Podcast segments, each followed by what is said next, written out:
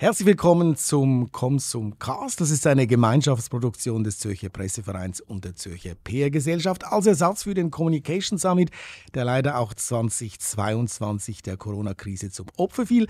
Deshalb machen wir weiter mit Podcasts und hoffen dann 2023 wieder zu unserer großen Veranstaltung zurückzukehren. Heute wieder mal ein Gast aus dem Journalismus, ein Mann, der eine der wichtigsten Medienmarken in der Schweiz journalistisch managt, nämlich Blick.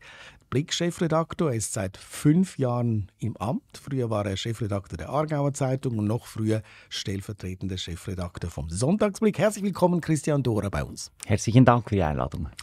Christian, beim Lesen deines Profils auf LinkedIn bin ich über eine Information gestolpert, die mich wirklich erstaunt hat. Da steht, du seist Busfahrer vom Regionalbus Lenzburg.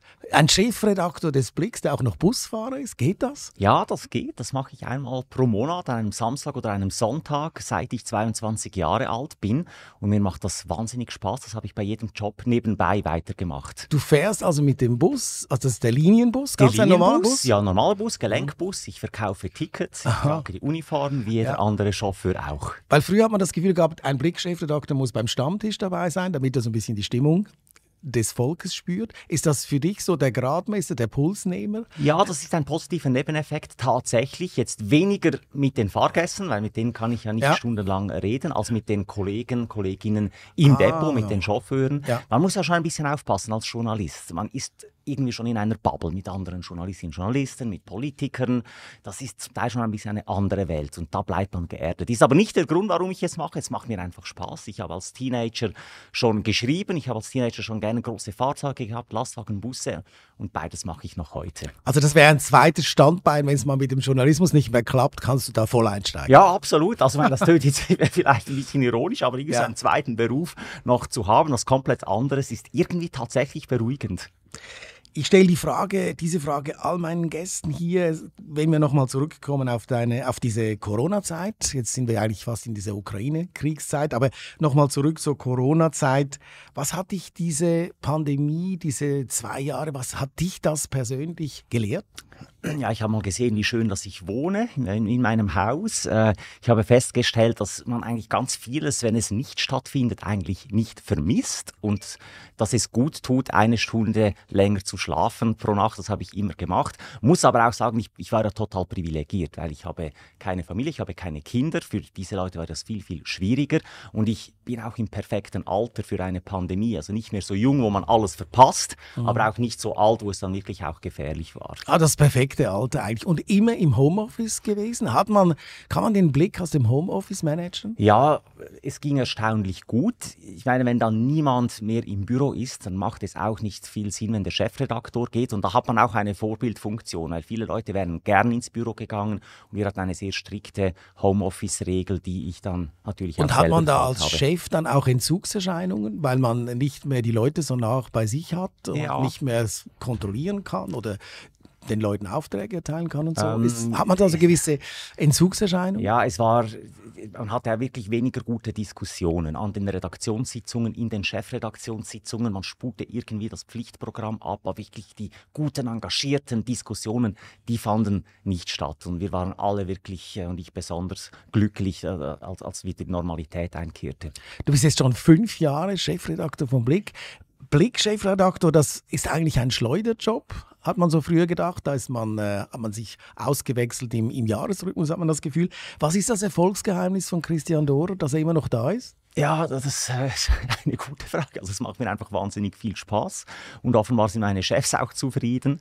Und äh, es, war natürlich schon so, bevor ich ähm, äh, Anfang 17 angefangen habe, war wirklich eine, eine lange Phase der Inkonstanz und mhm. alle Jahre jemand Neues und alle sehnten sich mal nach Konstanz. Also egal, ob es so ist oder anders, aber dass es einfach mal ein bisschen andauert. Man findet auch nicht gute Journalisten, wenn die davon ausgehen, ja, in einem Jahr ist eh alles wieder mhm. anders. Eben, ich habe das nie begriffen, dass man, man hat immer das Gefühl gehabt, man könne die sinkende Printauflage retten, indem man jetzt einen neuen Chefredakteur holt, aber das funktioniert überhaupt nicht, vor allem wenn es in diesen schnellen Wechseln passiert. Es braucht Kontinuität, es braucht eine gewisse lange Frist, um überhaupt ein, ein gewiss nach außen ein neues Bild zum Beispiel von, vom Blick zu bekommen. Absolut, für ein, für ein, das braucht es und da hatte ich wahrscheinlich auch ein bisschen Glück und eine gute Situation. Es ist einfacher als Chef irgendwo anzufangen, wo alles ein bisschen durcheinander ja. ist und man sich nach Konstanz sehnt, als wenn man kommt und alles ist eigentlich perfekt ja. und man kann es nur schlechter machen. Also du hast aufbauen können. Was würdest du sagen, was ist jetzt mit dir beim Blick anders geworden? Ja, die Ausrichtung des Blicks ist natürlich schon komplett anders. Was wir heute sein wollen, ist eine News-Plattform, wo man informiert wird, schnell, präzise über alles, was passiert, also alles, was irgendwie in der Lebensrealität der Menschen ist. Und das ist schon ein Unterschied. Früher verstand sich der Blick sehr stark auch als, als Medium, das äh, das macht, was die anderen nicht machen, Sex und Crime und Skandale. Und in einer digitalen Welt nicht total überzeugt, muss man die ganze Palette abdecken. Man muss seriös sein, man muss schnell sein, man muss vertiefend sein. Aber trotzdem auch unterhaltend. Interessant, ja. weil du gesagt hast, News-Plattform. Wir sind eine News-Plattform. Du sagst nicht mehr, wir sind eine Zeitung oder wir sind ein Online, sondern eine News-Plattform. Ja, das Digitale ist natürlich viel, viel wichtiger. Wir ja. haben 1,2 Millionen Unique-User jeden Tag und wir haben beim Print noch 324.000 Leserinnen und Leser jeden Tag. Also viermal mehr im Digitalen. Und der Print ist wichtig, aber wir wachsen im, im Digitalen und da, deshalb ist natürlich, sage ich, News-Plattform, ist eigentlich das Wichtigste. Und Print machen wir auch noch. Print ist doch quasi nebenbei. Gibt es irgendwie Pläne, dass man sagt, also wir lassen das jetzt einfach auslaufen zum Beispiel, dass wir sagen, in fünf Jahren gibt es gar keinen Print mehr? Nein, wir haben keine solchen Pläne, weil wir erstens wirklich noch gutes Geld verdienen, auch mit dem Print. Zweitens sind wir überzeugt, dass eine starke Medienmarke, die braucht heute noch einen Print. Wir sind, wir sind 20 eine Jahre... Eine physische Präsenz. Ja, eine physische. Präsenz. Mhm. Es ist ja interessant, auch wenn wir ein großes Interview abmachen mit, mit jemandem, die, die Presseleute, die fragen dann, wie groß kommt das im Print und auf welcher Seite und, und, und wie viele Seiten und so. Sie fragen nie nach der digitalen äh, Ist dem auch noch nicht so digital, diese Nein, Medienleute. So digital, Total das ja viel wichtiger ist von genau. der Präsenz her. Genau, genau. Aber jetzt hast du gesagt, wir haben viermal mehr Nutzer quasi online als Print, aber verdient ihr eigentlich Geld im Print? Ja, äh, im Online? Im Online, absolut. Also das, äh, das ist eigentlich unsere wichtigste Einnahmequelle. Also ungefähr zwei Drittel der Einnahmen sind digital, ein Drittel äh, ist, ist Print. Digital wächst, Print schrumpft. Also das hat sich zwar eher besser entwickelt, die digitalen Einnahmen, als man so vor fünf Jahren gedacht hat. Print ist aber schneller geschrumpft, als wir gedacht ja, haben. Und weshalb ist das schneller gegangen? Also was ist das Erfolgsgeheimnis da für die Werbekunden auch? Ja, wir haben gute Verkäuferin einerseits. Andererseits sehen natürlich die Werbekunden, man erreicht wirklich die Masse der Schweizerinnen und Schweizer beim Blick. Wir sind eine attraktive Umgebung und das hat auch mit dem Imagewandel des Blicks zu tun. Wir sind heute auch für die Werbekunden deutlich attraktiver als, als, ja, als eben weil ihr zum Beispiel macht mehr Politik, ihr macht mehr Wirtschaft und Sex and Crime und so Kampagnen habt ihr eigentlich sehr zurückgefahren. Gibt es ja, viel, viel weniger. Viel, viel weniger. Also das heißt so ein bisschen der Anführungsschlusszeichen sauberere Blick gibt dann auch mehr Erfolg auf den Werbe, bei den Werbekunden. Ja, einfach der seriöse Journalismus gibt bringt Erfolg bei den Userinnen und Usern, weil wir sind ja konstant gewachsen in den letzten Jahren und, wie du richtig sagst, auch bei den Werbekunden, weil die schauen schon, in welchem Umfeld ist meine Werbung platziert. Ebenso äh, Seite 3, Blick Girl, das wäre jetzt nicht mehr im Zeitgeist eigentlich Nein, erlaubt. Äh, und ihr macht auch keine, also die liebe Martha, äh, ein Riesenerfolg damals bei Peter Übersachs. Dann habt ihr auch noch so eine Kolumne, gab es dann mit der Frau Fuchs, glaube ich. Das gibt es jetzt auch nicht gibt's mehr. Gibt es auch nicht mehr. Also das hat ja alles seine, seine Berechtigung in dieser Zeit, ja. aber die Zeiten ändern ja. sich. Ähm, wir machen schon noch Crime, aber es, muss ein, es ist eine Frage des Mix. Wenn ein großer Crime passiert, dann berichtet der Blick natürlich darüber, die anderen Medien auch. Aber es ist eine Frage des Mix. Wir brauchen dann nicht noch einen B, C, D und E Crime und dann jedem Blechhaufen ja. auf der Straße nach. Und früher gab es ja so irrsinnige Kampagnen. Eben wenn ein, ein großes Crime war, dann war das nicht einmal, zweimal, dreimal, dann war es vielleicht zwei Wochen lang äh, im Blick. Bis, also bis zum Überdruss. Und das macht ihr eigentlich nicht. Ja, also wir machen Serien Kampagnen. Wir machen Serien, aber äh, ja, wir spielen wahrscheinlich weniger auf den Mann als früher. Wir auch hier wollen seriös sein, wollen informativ sein. Serien machen wir schon, die sind aber sehr stark erklärend. Mhm. Wir stellen auch fest, dass so Volkshochschule, das, das funktioniert. Eben, das funktioniert. Ja, auch bei Themen, ja. wo man, denen man gesagt hat, ja, das interessiert den Blickleser doch nicht. Ja. Zum Beispiel große Serie über Blockchain. Ja. Wie funktioniert das? Was das hat funktioniert? Das hat super funktioniert, weil die Leute haben das schon mal gehört. Die mhm. wenigsten wissen, wie es mhm. funktioniert. Und wenn es uns gelingt, das so zu erklären, dass jeder versteht, dann funktioniert Also so erklären Erklärung, Erkläransätze. Früher hat es bei uns geheißen, Erklärfernsehen, das Lehrerfernsehen funktioniert nicht. Funktioniert aber jetzt wirklich, Fun weil die Leute wollen etwas verstehen. Ja. Und sie sind dankbar, wenn man ihnen in dieser komplexen Welt gewisse Dinge erklärt. Absolut. Ich meine, auch Nancy Pelosi geht nach Taiwan. Ja. Wir haben ETH-Experten im Blick TV-Studio, die erklären. Mhm. Funktioniert wunderbar. Mhm. Hätte man früher vielleicht gesagt, ja, wir machen eine Schlagziele, droht jetzt ja. der Atomkrieg oder sowas. Und heute erklären wir das äh, verschiedene Meinungen, Einordnung und das funktioniert. Das funktioniert. Jetzt gibt es auch noch Blick TV. Weshalb eigentlich Blick TV? Also ich meine, vor drei Jahren gestartet, wichtig, oder? Wieso Blick TV? Teil. Ja, wir sind überzeugt, dass eine, eine moderne News-Plattform, die muss im Bewegtbild stark sein. Und zwar im Live, wenn etwas passiert, dass man eigentlich so schnell wie möglich auf Sendung ist, vor Ort oder mit Experten, was auch immer möglich ist.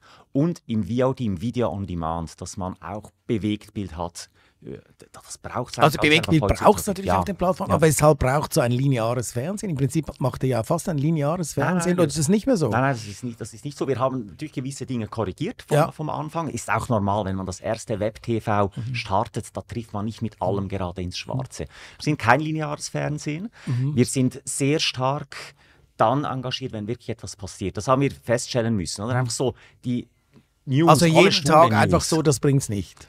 Na, einfach quasi, wir, zu Beginn hatten wir jede Stunde eine ja, News-Sendung, genau. haben gedacht, die User schauen das zehn Minuten, mhm. gehen weiter, hat nicht funktioniert. Mhm. Hingegen, wenn irgendetwas passiert, sei es live an der Street Parade, mhm. sei es live eine Rede von Präsident Biden, mhm. was auch immer, wenn ich wirklich als User was ja. verpasse, wenn ich nicht dabei bin, mhm. das funktioniert. Eben das, da muss man dann dabei sein, aber nicht mehr einfach über den ganzen Tag so zu bestimmten Zeitpunkten Nein, es muss in der Wiederholung. passieren, ja. Push-Meldung ja. aufs Mobile, dann steigen die Leute ein. Wir haben auch festgestellt, wenn die User eine Information einfach lesen können, dann wollen sie sie lesen. Mhm. Es braucht einen Grund für Bewegtbild, sei es, weil es emotional ist, weil ich die mhm. Person reden höre, sei es, weil ich eben live dabei bin, wenn mhm. was passiert. Mhm.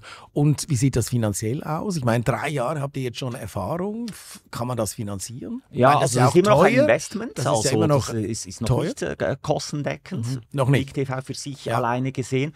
Äh, finanziell verbessert sich es aber auch quasi Monat um Monat und das ist ein läng längerfristiges Muss das überhaupt kostendeckend sein? Ist das nicht einfach ein Kanal, ein Absatzkanal? Ja. Muss das dann für sich äh, also kostendeckend also sein? Blick.ch digital ist bei weitem kostendeckend. Jetzt kann man tatsächlich auch sagen, ja, Bewegtbild ist Teil dessen. Weil ihr braucht ja das so. Bewegtbild dann auch wieder für eure Blick.ch. Äh, also das hat ja dann auch einen Zusammenhang. Wir werden immer Blick TV haben, oder? Mhm. Wie man das dann verrechnet. Mhm.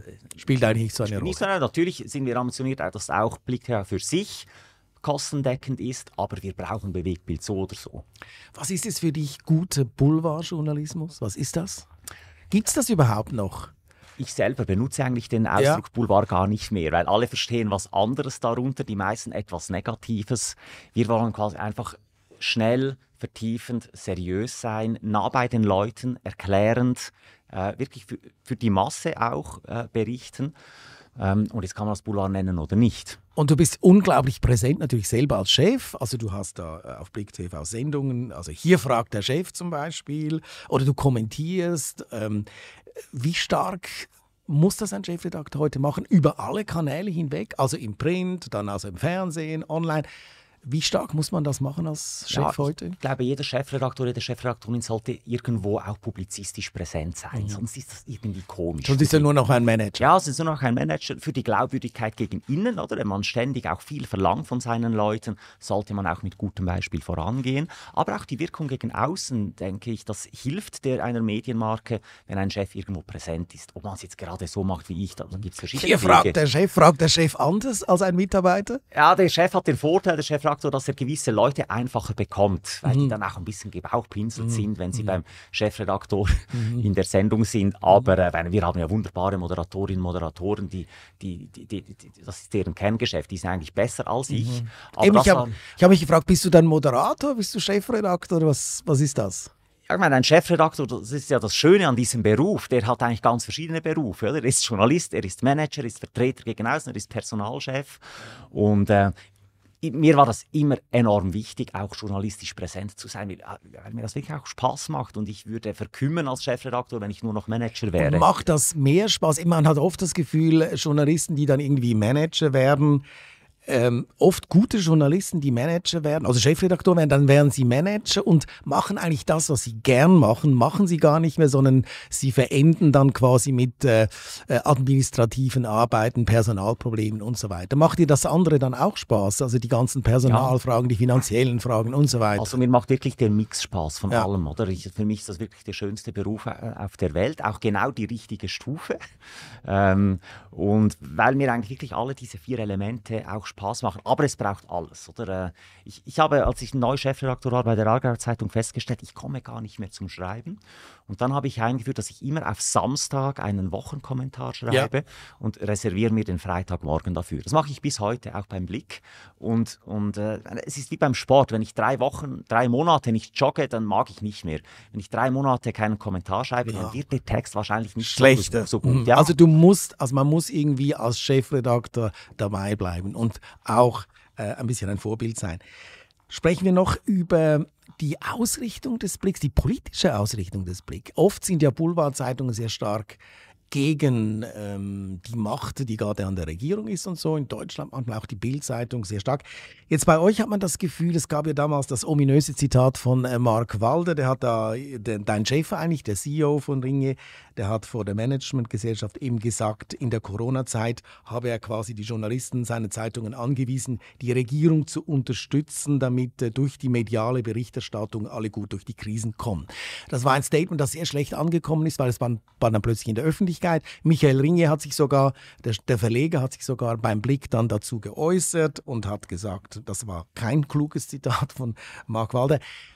Aber ist es nicht so gewesen, dass der Blick sehr positiv wohlwollend unterstützend die Regierung in der ganzen Corona-Zeit begleitet hat. Es war wirklich ein ungeschicktes Statement und es war auch nicht so, dass es irgendeinen Befehl gab. Mhm. Was aber stimmt, dass wir gesagt haben, aber auch als Chefredaktion, wir machen jetzt nicht das größtmögliche Gaudi aus dieser Pandemie. Mhm. Weil das war eine derart unsichere Zeit. Die Menschen waren verunsichert, auch die Regierung wusste nicht, was ist jetzt richtig, was falsch. Jetzt hätte man natürlich immer alles und jedes kritisieren können. Und unsere Strategie war schon, dass wir sagen, in den großen Linien unterstützen wir diese Maßnahmen, auch Maßnahmen, die die Bevölkerung stark einschränken. Aber natürlich kritisieren wir im Kleinen. Auch die Regierung haben wir auch gemacht. Alle diese unlogischen Maßnahmen, die, die wirklich nicht durchdacht waren. Die zweite Welle, die der Bundesrat verschlafen hat, bis er endlich reagiert hat. Da gab es sehr harte Kommentare, auch vom Blick. Da muss man wie aufpassen, dass man das nicht ausblendet. Aber in der großen Linie, das war auch nicht geheim, das habe hab ich x-mal gesagt, haben wir gesagt, wir machen, wir wollen nicht die Leute noch zusätzlich verunsichern. verunsichern. Wir haben eine große Verantwortung ja. als, als, ja. als, als, Und das war jetzt nicht irgendwie, also Mark Walde erteilt äh, Christian Dore mit, ihr müsst jetzt immer nein. alle Maßnahmen unterstützen. Nein. Das ist nicht so gelaufen, nein. Das würde auch nicht funktionieren, weil du kennst die Journalistinnen und Journalisten gut genug, denen kann man, das kann man nicht mal als Chefredakteur. Das ist das, das Interessante, dass die Leute haben immer das Gefühl und immer, dass ich bekomme auch immer so eine Mail quasi, morgens um 9 Uhr ist der Befehlsempfang durch den Chefredaktor oder die, äh, den Verleger und dann machen alle, was der Verleger dann will. Das ist überhaupt das nicht funktioniert so. Ja funktioniert nicht, überhaupt das, das, so Im Gegenteil. Nein, es passiert noch das Gegenteil. Dann macht sie das Gegenteil. Genau. Meine, genau. und, wir brauchen doch Journalistinnen und Journalisten, die kreativ sind, die mhm. eigene Ideen haben, die selber mhm. für was kämpfen. Und natürlich gibt gebe ich als Chefredakteur gewisse Linien vor, vor allem in der Kommentierung. Das wäre ja komisch, wenn man heute für die AHV-Revision kommentiert und morgen dagegen. Mhm. Da braucht es schon Leitlinien. Mhm. Aber am Schluss wollen wir Journalismus machen, egal wem es nützt und mhm. wem es schadet. Aber ihr habt natürlich schon zum Teil zu gewissen Figuren eine große Nähe. Also ich würde jetzt mal sagen, zu Alain Berset habt ihr eine größere Nähe als jetzt zum Beispiel zu Uli Maurer, würde ich jetzt mal sagen. Und hat das dann nicht auch eine Rolle gespielt? Weil wenn man natürlich sehr stark jetzt jetzt zum Beispiel gegen eine Person ähm, schreibt, dass man dann eben nachher weniger Zugang hat zu dieser Person. Also die Person verstimmt ist und so weiter. Nein, also mein, also und ähm, Alain Berset hat ja auch Interviews gemacht mit, mit neuen äh, Formen bei euch. Ja. Ihr habt ein neues Interviewmagazin gemacht, da macht der Herr Berset dann ein riesen Interview da. Also eine starke Nähe auch zu gewissen Personen. Gut, mit Uli Maurer haben wir auch große Interviews, jetzt mhm. dann gerade zur kommenden Abstimmung. Also mhm. Also wir haben eigentlich zu allen Bundesräten mhm. einen professionellen Draht. Und meine Erfahrung ist, ich war ja Bundeshauskorrespondent fünf Jahre lang, man kann Politiker auch sehr hart kritisieren, dann sind sie mal eingeschnappt und das beruhigt sich wieder, solange es nicht auf der privaten Ebene ist. wir haben auch Alain Berset schon hart kritisiert, äh, ebenso wie Uli Maurer. Also das ist nicht mein, mein Eindruck, dass wir jetzt eine besondere Nähe pflegen. Natürlich gibt es Bundesräte, die sind zugänglicher und machen eher mit bei Anfragen als andere. Aber, ähm, Aber da, war, da war wieder so ein Vorfall äh, in den letzten ähm, Tagen. Das war die Geschichte mit Doris Leuthard, oder? Da war eine Schlagzeile, es gab eine Messerattacke in ihrem Haus im Tessin. Hat auch der Blick aufgegriffen, groß aufgegriffen. Dann kam heraus, dass eigentlich der Messerstecher quasi der Ehemann war. Und dann war tote Hose, dann gab es nichts mehr im Blick. Also diese Story, die ja eigentlich eine Wahnsinnsstory ist, die wurde dann nicht mehr weitergeführt. Und dann kommt irgendwie der Verdacht auf, ja, man schont jetzt die Doris Leuthard, die übrigens auch noch äh, Vizepräsidentin des Koops ist, auch noch ein großer Werbekunde beim Blick, nehme ich jetzt mal an, einer der größten, dass man dann gewisse Personen einfach schont. Nein, das hat einen völlig anderen Grund. Wir haben äh, letztes Jahr neue News-Richtlinien mhm. verabschiedet, die mhm. eigentlich sehr streng ist, wie wir Persönlichkeit schützen, egal von mhm. wem. Einfach weil ich nicht mehr wollte, dass wir zweimal im Jahr irgendeine Persönlichkeitsverletzung mhm. begehen, die dann einmal eine, eine, eine, eine geile Story gibt und dann jahrelang juristisch ärgert. Mhm. Bei Doris Leuthard widerspricht das natürlich total dem Medienrecht. Es ist auch eine Persönlichkeitsverletzung, äh, wenn man schreibt, wer dieser Angreifer war. Und das war mein Entscheid, dass wir das nicht mhm. schreiben, weil es mhm. genau so ein Fall ist, also mhm. wenn, äh, der, der einen, einen riesigen Image-Schaden verursachen kann. Wenn Doris Leuthard mhm. ein paar Monate später dann äh, über diesen Fall spricht und sagt, ja, und dann der Blick, die, die haben das und das mhm. geschrieben. Also das sind die Persönlichkeitsrichtlinien, ja, die du auch festgelegt Absolut. hast. Absolut. Und, schau mal, in den letzten Monaten und Jahren, wir haben viel, viel weniger Probleme mit Persönlichkeitsverletzungen. Mhm. Das lohnt sich einfach nicht. Mhm. Wir machen harten Journalismus, ja. aber fair und dem Medienrecht äh, entsprechend. Aber hat da nicht äh, Christoph Mörgli, man kann ja von ihm halten, was er will, aber hat er da nicht ein bisschen recht, wenn er schreibt, in diesem Fall jetzt oder überhaupt bei solchen Fällen, der Journalismus schafft sich ab, Filz geht vor Fakten, weil die Oberen der Medienetage mit ihren Lieblingen unter den politisch Mächtigen kungeln und dann noch, weil die Journalisten vor den Juristen schlottern. Das ja, ist ja dann schon auch ein bisschen das. Das sind zwei verschiedene sind Dinge. zwei völlig verschiedene ja. Dinge, oder? Dass man dass die Persönlichkeitsrechte wahrt und mal schaut, was ist jetzt von öffentlichem Interesse. Und wenn jetzt eine Altbundesrätin angegriffen wird, ist das von öffentlichem Interesse, wer der Angreifer war? Das ist tiefste Privatsphäre. Außer sie will darüber reden. Will sie aber nicht, haben wir sie gefragt. Das ist das eine. Das andere ist tatsächlich ein Problem, dass das Medienrecht tendenziell immer schärfer wird, auch gerade jetzt äh, im Parlament, die aktuelle Verschärfung, dass äh, superprovisorische Verfügungen einfacher zu erwirken sind, dass man auch vor Gericht bei Fällen, wo ich jetzt auch finde, da ist jetzt wirklich ein öffentliches Interesse vorhanden, eher verliert. Da hat Christoph Mörgeli recht, das ist wirklich ein Problem, dass die Medien tendenziell eingeschränkt Eingeengt werden, werden auch durch, in, ja, durch die Politik. Durch die Politik mhm. und wirklich in Fragen, die von Relevanz sind. Jetzt ist ja ähm, Chefredakteur sein ein sehr anstrengender Job. Kann man das über, hast du das, hast du so einen Karriereplan? Du machst das jetzt über Jahrzehnte hinweg noch? Nein, ich habe wirklich noch nie einen Karriereplan gemacht, sondern einfach, wenn sich eine Türe geöffnet hat, bin ich entweder hindurch oder auch nicht. Und ich denke, man findet dann einen Weg sehr schnell als Chefredaktor, wo man auch den Ausgleich findet, oder man findet es nicht und dann ist man es nicht lang.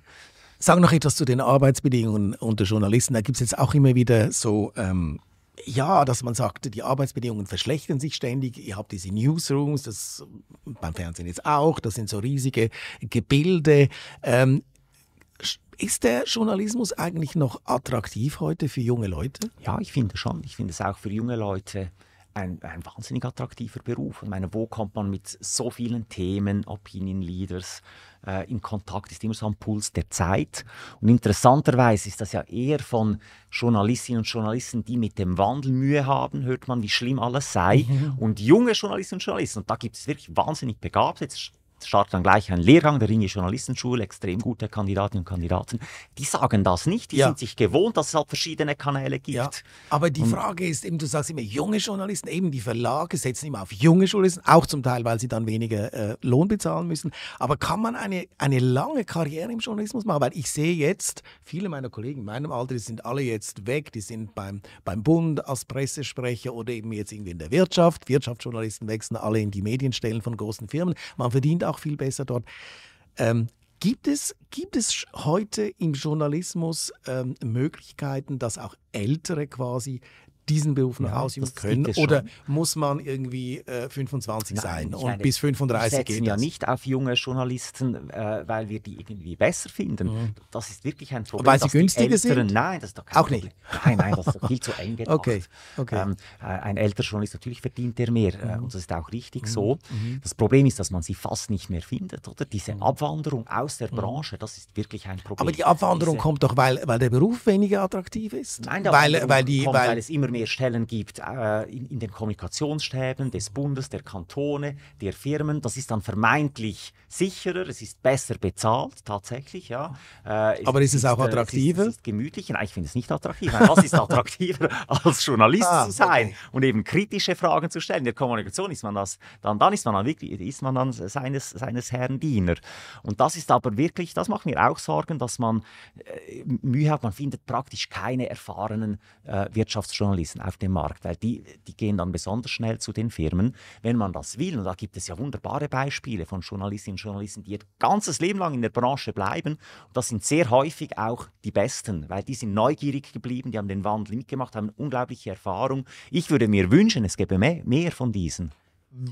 Du selbst hast du dir auch mal überlegt, jetzt zum Beispiel, ich gehe jetzt äh, als ähm, Medienchef eines Bundesrats, das doch, du hast ja ständig Kontakte mit Bundesräten. Ist das eine, eine Karriere? Perspektive? Also Oder würde dich das überhaupt nicht interessieren? Überhaupt nicht interessieren, würde ich nicht sagen. Ich hab, die Möglichkeit hat es ja auch schon mal oder sogar schon mehrmals ähm, eröffnet. Ich habe es aber dann immer abgelehnt, weil ich dann in der Abwägung zum Schluss ge gekommen bin, dass mein Job im Journalismus doch attraktiver ist. Doch mehr Spaß macht. aber man soll nie, nie sagen. Das man kann ja irgendwie. Du bist ja noch so jung, von daher. Gut, ich habe am Schluss noch fünf Sätze zum Ergänzen. Mhm. Der Blick ist meine Leidenschaft, weil?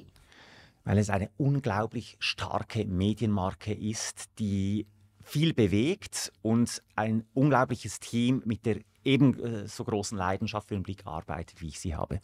Mein größtes Hobby ist?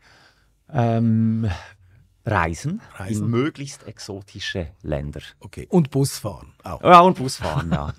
Guter Boulevardjournalismus heißt für mich heute?